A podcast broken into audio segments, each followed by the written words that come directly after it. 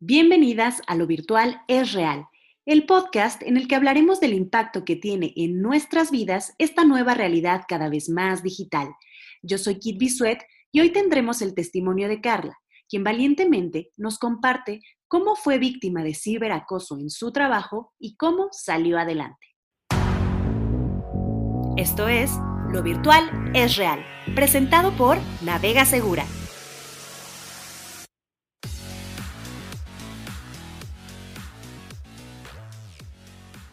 ¿Sabías que en México 80% de trabajadoras y trabajadores mexicanos han padecido algún tipo de violencia psicológica, maltrato, humillación, insultos o gritos? Pues sí, y podría parecer que trabajar desde casa debería haber liberado a las personas de comportamientos tóxicos en el lugar de trabajo justamente, pero no es así. El acoso laboral no ha terminado, sino más bien se ha trasladado al mundo digital. A raíz de la pandemia, el trabajo en casa o home office se ha incrementado del 34% al 68% de mexicanas y mexicanos que tienen algún tipo de esquema em, laboral desde casa. Esto, por supuesto, trae muchísimas ventajas, como poder equilibrar más el tiempo en familia, el tiempo de autocuidado, ¿no? El tiempo que nos dedicamos a nosotras mismas para apapacharnos, evitar tiempo perdido en el tráfico, que también era terrible estar ahí mil horas sin qué hacer ahí manejando. Entre otras ventajas que tiene, por supuesto. En mi caso, al ser mamá emprendedora, bueno, trabajar desde casa es un deleite, porque yo misma puedo poner mis horarios y puedo trabajar cuando más me convenga. Pero es súper importante no dejar en el closet un tema que nos está afectando socialmente y sobre el cual tenemos que sí o sí actuar todas y todos. Y estoy hablando de el mobbing. ¿Qué es esto del mobbing? Siempre hay como estas palabras en inglés que no logramos entender del todo y al ser en inglés no logramos como entrar al verdadero significado. Bueno, es importante que sepan, la Organización Mundial de la Salud define el mobbing o acoso laboral como una situación de violencia o acoso recurrente dirigida hacia una persona con el objetivo de aislarlo de un grupo laboral a través de conductas crueles y hostiles que se convierten en una tortura psicológica para la víctima. Ahora, esas conductas crueles con el trabajo o con el home office ahora se hacen a través del correo electrónico, las redes sociales, videollamadas, WhatsApp, entre muchos otros.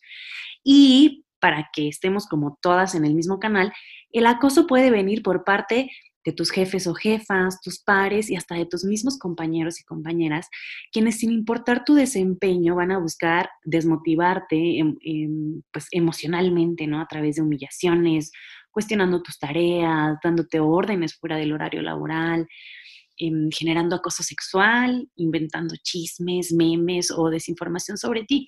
Es una conducta, como ya vimos, bastante, bastante común más del 80% de las y los mexicanos en este país lo hemos vivido. Y bueno, sea o no tu caso, em, te invito a escuchar este valiente testimonio de Carla, quien vivió una situación de acoso laboral y decidió alzar la voz y no permitir que esto sucediera jamás. Aprendamos juntas de su caso.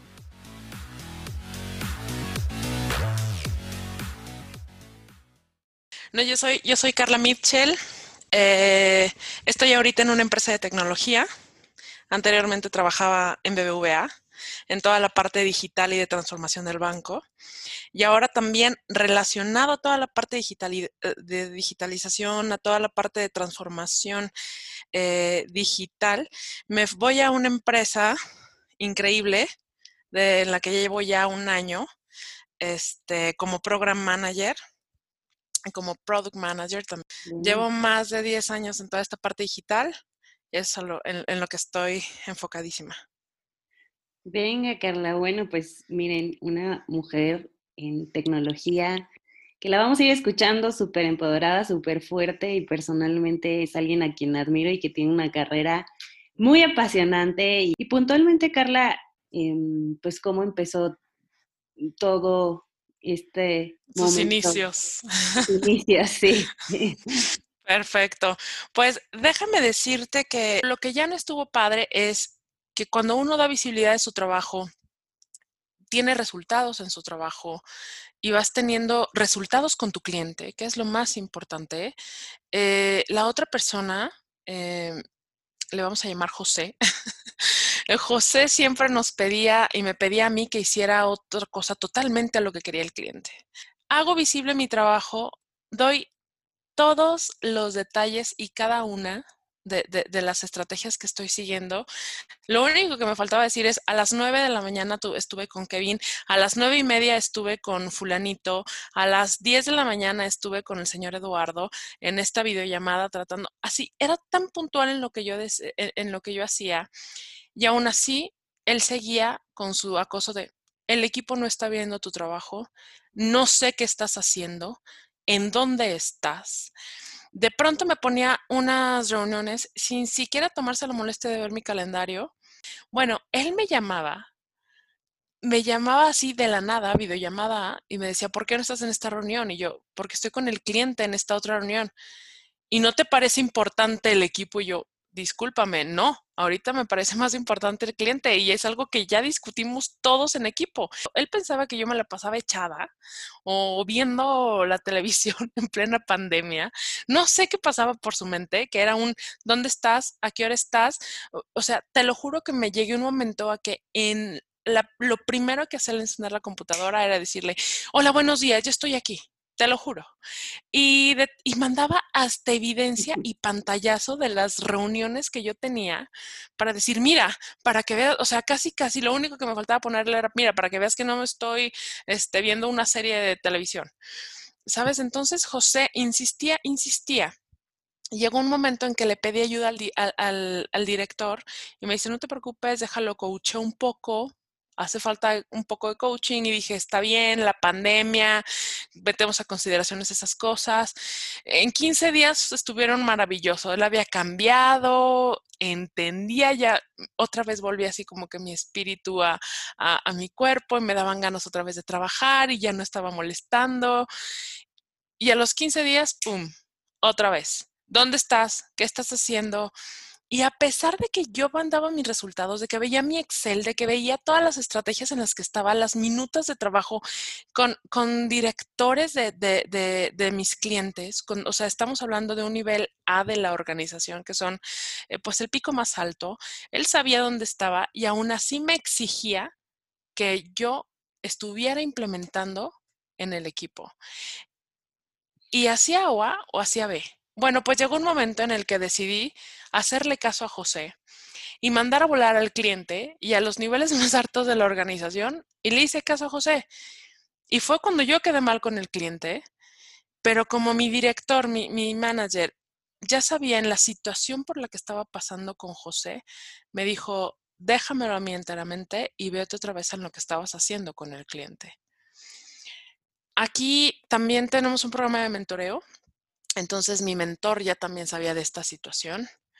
Este fue un poco comentado también y sea, e, ese fue un poquito de las cosas eh, que sentía, ¿no? Me sentía presionada porque, y luego me decía que no estaba cumpliendo con mi trabajo. La gota que derramó el vaso me dice, yo no veo resultados, tú no estás trabajando, no sé qué haces aquí, no sé para qué te contrataron. Bueno, fue una cosa que dije, ¿es en serio lo que me está diciendo? en ese momento fue cuando dije adiós.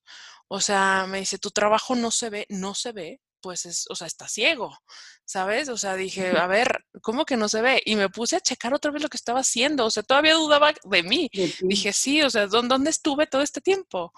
¿Y esto era relacionado a tu trabajo? ¿Alguna vez también hizo alguna alusión como a ti, a tu forma de ser, a tu forma de actuar? Sí, Sí, a mi forma de ser, a mi manera de actuar, porque yo soy una persona em, muy alegre, muy jovial, y entonces siempre llegaba a las reuniones de ¿cómo están? Buenos días. Y entonces siempre me decía, ¿puedes este por favor modificar tu tono de voz? Es que no, no, mm, como que es muy chillón. Y luego, o sea, llegaba yo y él, o sea, siempre tenía la cámara encendida y hacía sus caras. Entonces, o me pedía, mm, te pido por favor que seamos más profesionales y dije, ¿en qué falta la profesionalidad? Sí, saludar como buenos días o buenas noches o buenos... Y dije, ¿es en serio? Ok, perfecto. Entonces también el team empezó a sentir de pronto cosas de, Carla, ¿estás bien? Es que te notamos un poco serio. Y yo, no, no, no, no, no, estoy todo bien, todo bien. Este, sí, me apagué muchísimo, este, sí hacía mucha referencia a eso. Em, de hecho, creo que también esa fue una de las cosas que yo me pregunté y dije, bueno, entonces tengo que cambiarla porque eso no es profesional, porque no es profesional que yo llegue con una sonrisa y llegue a eh, preguntarles a todos cómo están y que les dé tips de cómo relajarse y desestresarse. No, eso no es profesional, hay nada más que hablar de trabajo. Entonces, sí, también, también impactó así en mi personalidad un poco haciendo una introspección fuerte, porque sí, sí tuve que recurrir a terapia, no fue una cosa que dejamos, como dices, en el closet y ya pasó, porque creo que lo peor que se puede hacer es un ya pasó y next, porque no, no pasa. Entonces hay manera de cambiar y hay manera de evolucionar eh, con, un crecimiento integral, siempre y cuando pues afrontes la situación y realmente eh, te veas hacia adentro y veas qué es lo que afectó y cómo es lo que afectó. A la hora de hacer esta introspección de manera personal, fue una, una situación que surgió el año pasado en medio de la pandemia. Sin embargo, me doy cuenta de que ya lo había tenido antes en mis anteriores trabajos. O sea, ya era una cuestión que se nos hace normal, que lo vemos como parte de, eh, no, no es parte de, no es parte del sueldo, no es parte de lo que necesitamos, o sea, tenemos que aguantar, no, no es, y lo normalizamos. Entonces, creo que a la hora de que yo lo normalicé, en especial en estos últimos eh, seis años que estoy acá en Ciudad de México, hubo varios líderes que tuve excelentes en manera profesional, increíbles, grandes maestros, pero que sí, que sí tienen una parte también destructiva hacia, hacia tu persona, tanto profesional como personalmente, y lo fui normalizando. Fui normalizando y fui viendo normal lo que no es normal, lo que no está bien, eh, la manera en que te hablan, el cómo te lo dicen, eh, las humillaciones que te hacen. Y entro a este nuevo trabajo y llevaba menos de un año y en el cual dije, enough, es suficiente y no puedo más. Entonces ahí es cuando levanté la mano, acudí a mis líderes y les dije, ¿saben qué? Yo no puedo con esta situación, cámbienme de proyecto, porque yo pensaba que el problema era yo. No, las maneras, el respeto y sobre todo el, el acoso no es normal y no, no, es algo que tú merezcas ni que debas de soportar ni tolerar un segundo. Y fue precisamente cuando llegué a esa conclusión en terapia y dije, topen lo que ajuste y hasta donde llegue. Lo denuncié aproximadamente a mitades del año pasado y dije, o me cambian de proyecto o no sé qué va a pasar, porque ya no aguanto esta situación. Y también díganme el buzón de denuncias o cómo funciona aquí el proceso dentro de esta empresa para poder hacer esta denuncia. Que creo que cuando entramos a una nueva empresa y demás, jamás preguntamos este tipo de cosas, ¿no? Porque es, ¿cómo es posible? ¿A quién vas a denunciar? Pero yo creo que sí.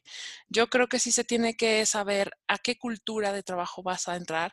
Esta empresa me parece increíble porque fue una cultura de trabajo eh, que me abrazó, que me, dio apoyo psicológico, me acompañó de manera profesional y personalmente, líderes extraordinarios y me dijeron, estás en todo tu derecho de accionar como tú quieras accionar. Entonces, en ese momento, junté todas mis evidencias, chats, correos, ya, videollamadas que teníamos este, guardadas. Y en ese momento envió un correo a los líderes y obviamente al, buzón de denuncia, sin ser anónimo, porque también puse copia a, mis líderes, y no solo en México, sino también a mis líderes en Argentina, y les dije, hasta aquí llegué, por favor necesito que me ayuden. Y en ese momento, eh, casualmente uno se espera como el reclamo, ¿no? Como el, las consecuencias, como me van a correr, y, pero yo ya no tenía miedo.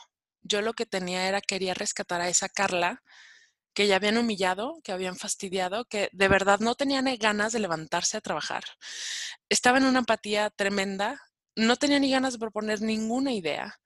Eh, en las reuniones que estábamos, lo menos que pudiera participar, lo más invisible que pudiera ser. Entonces, cuando decimos ya pasó, no, no pasa. Hay, algo más que tenemos que trabajar allí y es, y, va de acuerdo eh, con tu autoestima, con tu valor, con tu integridad y eso no tiene precio. Y a mitad de la pandemia fue cuando dije, vamos a hacerlo y lo que recibí en respuesta fue un no estás sola, quien se tiene que ir del proyecto no eres tú, sino esta persona. Y me apoyaron inmediatamente, empezó una investigación eh, utilizaron todas las evidencias, me pidieron también algunas personas dentro de, eh, que, del equipo que pudieran haber escuchado o sabido de, de, alguna, de, alguna conversación que tuvimos y las di sin consideración, porque si ellos quisieran o no eh, en algún momento dar su opinión o dar su, este, sí, pues su, como testigo de lo que pasó dar su, su perspectiva, era esa ella, e, eso era ya responsabilidad de ellos. Yo hice lo que tenía que hacer de manera profesional, de manera ética. Si le costaba la chamba o no, eran sus consecuencias y también a tomar mis consecuencias de haber aguantado tanto y haber normalizado esta situación. Este, y sí, me fui a terapia semanal eh, durante toda la, pandemia, porque de ahí salieron varias cosas. Yo creo que esto es la punta del iceberg. Esto es la punta de, de, algo, de algo que estamos viendo como sociedad, que es parte de, si te fijan en su contrato de trabajo, no hay un tienes que aguantar humillaciones o tienes que aguantar este acoso, o tienen que eh, supervisarte y, hacerte sentir menos y sobajarte. No, no, no está en la parte de de este contrato y creo que es súper importante porque eh, también en manera cultural aquí en México eh, todavía estamos viendo mucho la jerarquía. Entonces entendemos que el jefe, que el líder, tiene todo el derecho de hacerte sentir como quiere hacerte sentir y de hablarte como quiere hablarte y no, no es el caso. Ya no. Si lo fue antes, en los tiempos de nuestros papás y demás, eso fue en su tiempo. Creo que somos una generación que, está modificando, cambiando muchas cosas y hay que modificarlas y cambiarlas, pero para adelante, ¿no? Para una evolución constante, para mejorar las cosas, no para hacer como que nada pasó o simplemente hacernos a un lado y la pregunta es, ¿a quién le va a pasar después? O sea, si yo no hago nada, esto va a continuar. Si no es conmigo, mañana con quién es, con mi mejor amiga. Es una violencia tan sutil, tan fina, pero es violencia al final del día, ¿no? Entonces, y es súper importante porque a la par que me pasa esto en mi trabajo, me pasa también con uno de mis mejores amigos que eh, me doy cuenta que estaba hablando mal de mí también hasta por el celular, ¿no? Entonces dije, Dios, o sea, y todo digital, ya ni siquiera este face to face. El face to face antes era buenísimo porque mínimo veías el gesto o la cara o algo así, pero este no. Este, yo creo que ahí es cuando realmente después del mensaje que él dijo, no estás haciendo absolutamente nada, el equipo, o sea, no solo juntó lo que José pensaba, ¿no? Sino también dijo, el equipo no ve nada de tu trabajo. Ahí sí fue cuando dije, tope en lo que ajuste y nos vemos. Hablé con, o sea, ni siquiera le respondí, mandé el correo a mi, o sea, hablé con mi líder y dije, voy a meter la denuncia. Y me dijeron, tienes todo nuestro apoyo. Y es más, o sea, hasta la empresa me dijo, tómate unos días porque de verdad, este, necesitas tomarte unos días. Y sí, fíjate que en el momento que mandé el correo, me solté a llorar. No pensé que hubiera sido tanto, pero me solté a llorar porque cómo es posible que yo hubiera permitido también tantas cosas hacia mi persona y la carga emocional que traía era mucho más de la que yo pensaba. Hay mucha carga emocional pasada por alto. Entonces, echarte un clavado, una introspección. Sé que ahorita la cuestión económica también está difícil por la pandemia y sé que tal vez muchos eh, van a decir, no, es que yo no me atrevo en este momento. Y yo creo que se vale, cada quien tiene sus momentos pero lo que sí es buenísimo es una terapia. Como uno la quiera. Eh, puede ser convencional, puede ser, eh, lo decía antes, Teta Healing. ah, yoga. Eh, hay mil maneras de sacar este estrés emocional, de sacar toda esta cuestión que a veces nos tragamos, ¿no? Que es este, emociones que no son sanas. Hay muchísimas maneras. Eh, yo creo que buscar una porque muchos también dicen, ¿sabes qué? Es que no tengo dinero para el terapeuta, es que no tengo, hay muchísimos también grupos de blogs y demás, como este, este tipo de trabajo que tú haces me encanta porque tan solo dedicarle 15... 15 minutos eh, a la semana, eh, leer artículos, además de, oye, no estoy sola, oye, no, no soy yo el loco nada más, ¿sabes? Este, creo que es importante, creo que es nutrirse, creo que es algo que te construye. Y, eso es buenísimo. Y cada quien tiene sus momentos, no, no, no apresurarnos, pensarlo muy bien. Checa todas las evidencias. Eh, hay algo que me dijeron y es un consejo que se los doy muchísimo. Dejen todo por escrito. Correos, chats. Eso ayuda, como no tienen una idea, es irrefutable. Entonces, cada que yo tenía un malentendido con él, eh, por ejemplo, yo decía, José, te agradezco muchísimo la conversación que tuvimos sobre A, B, C y D. Entonces, cuando yo lo mandé como evidencia, esos A, B, C y D que ya estaban resueltos por el líder, se dio cuenta que no y que seguía tocando el tema. ¿Saben? Entonces, y los chats de ¿dónde estás? ¿Y a qué hora estás? Y de pantallazo y pantallazo. Entonces, eh, creo que uno no está de más guardar ese, ese, tipo de cosas, dejar todo por escrito de una manera así también súper astuta para que si la otra persona no se dé hasta cuenta, em, es buenísimo para cuando ustedes estén listos y digan, ya no más. Pero se vale, eh, lo que sí es meterle muchísima nutrición a nuestra, a nuestro a nuestras emociones, a nosotros mismos, este, con nuestros amigos, hablarlo con nuestros amigos, hablarlo con nuestra familia. Eso ayuda muchísimo porque es como también vomitar, como sacar todo lo que estamos este, viviendo y es sano. Eso, eso es sano. Entonces, mucho valor, no pasa nada. O sea, también es, es algo así. Yo me imaginé que, que iba a pasar algo y a la mera hora, cuando todo explotó, y que tenía las evidencias, no hay una manera de cómo refutar que no estás en lo correcto. No hay manera.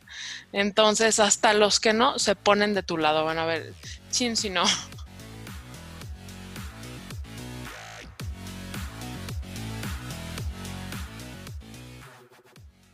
Recuerda, no estás sola. La Ley Federal del Trabajo, la Ley General de Acceso a las Mujeres de una Vida Libre de Violencia, la Ley Federal para Prevenir y Eliminar la Discriminación, entre otras leyes, te respaldan. Busca ayuda, no te quedes callada y como siempre te decimos, es importante que conozcas tus derechos, que estés bien informada y que sepas que no estás loca y no estás sola. Está sucediendo. Aunque sea virtual, es real. Juntas en este podcast, que es parte de Navega Segura, buscamos tener un mundo digital pacífico y seguro para que podamos llevar nuestros talentos a lo más alto y en este caso aprovechemos al máximo las grandes ventajas que nos ha traído trabajar desde casa, que definitivamente son muchas. Nos encantaría escucharte y seguir la conversación en nuestras redes. Nos encuentras como Navega Segura en las redes más populares con nuestro inconfundible logotipo de flamingo flotador tu salvavidas en el mundo digital. Estamos siempre para ti. Y recuerda, sin miedo, bien informada y lista para navegar con todo. Esto fue Lo Virtual es Real, presentado por Navega Segura. Hasta la próxima.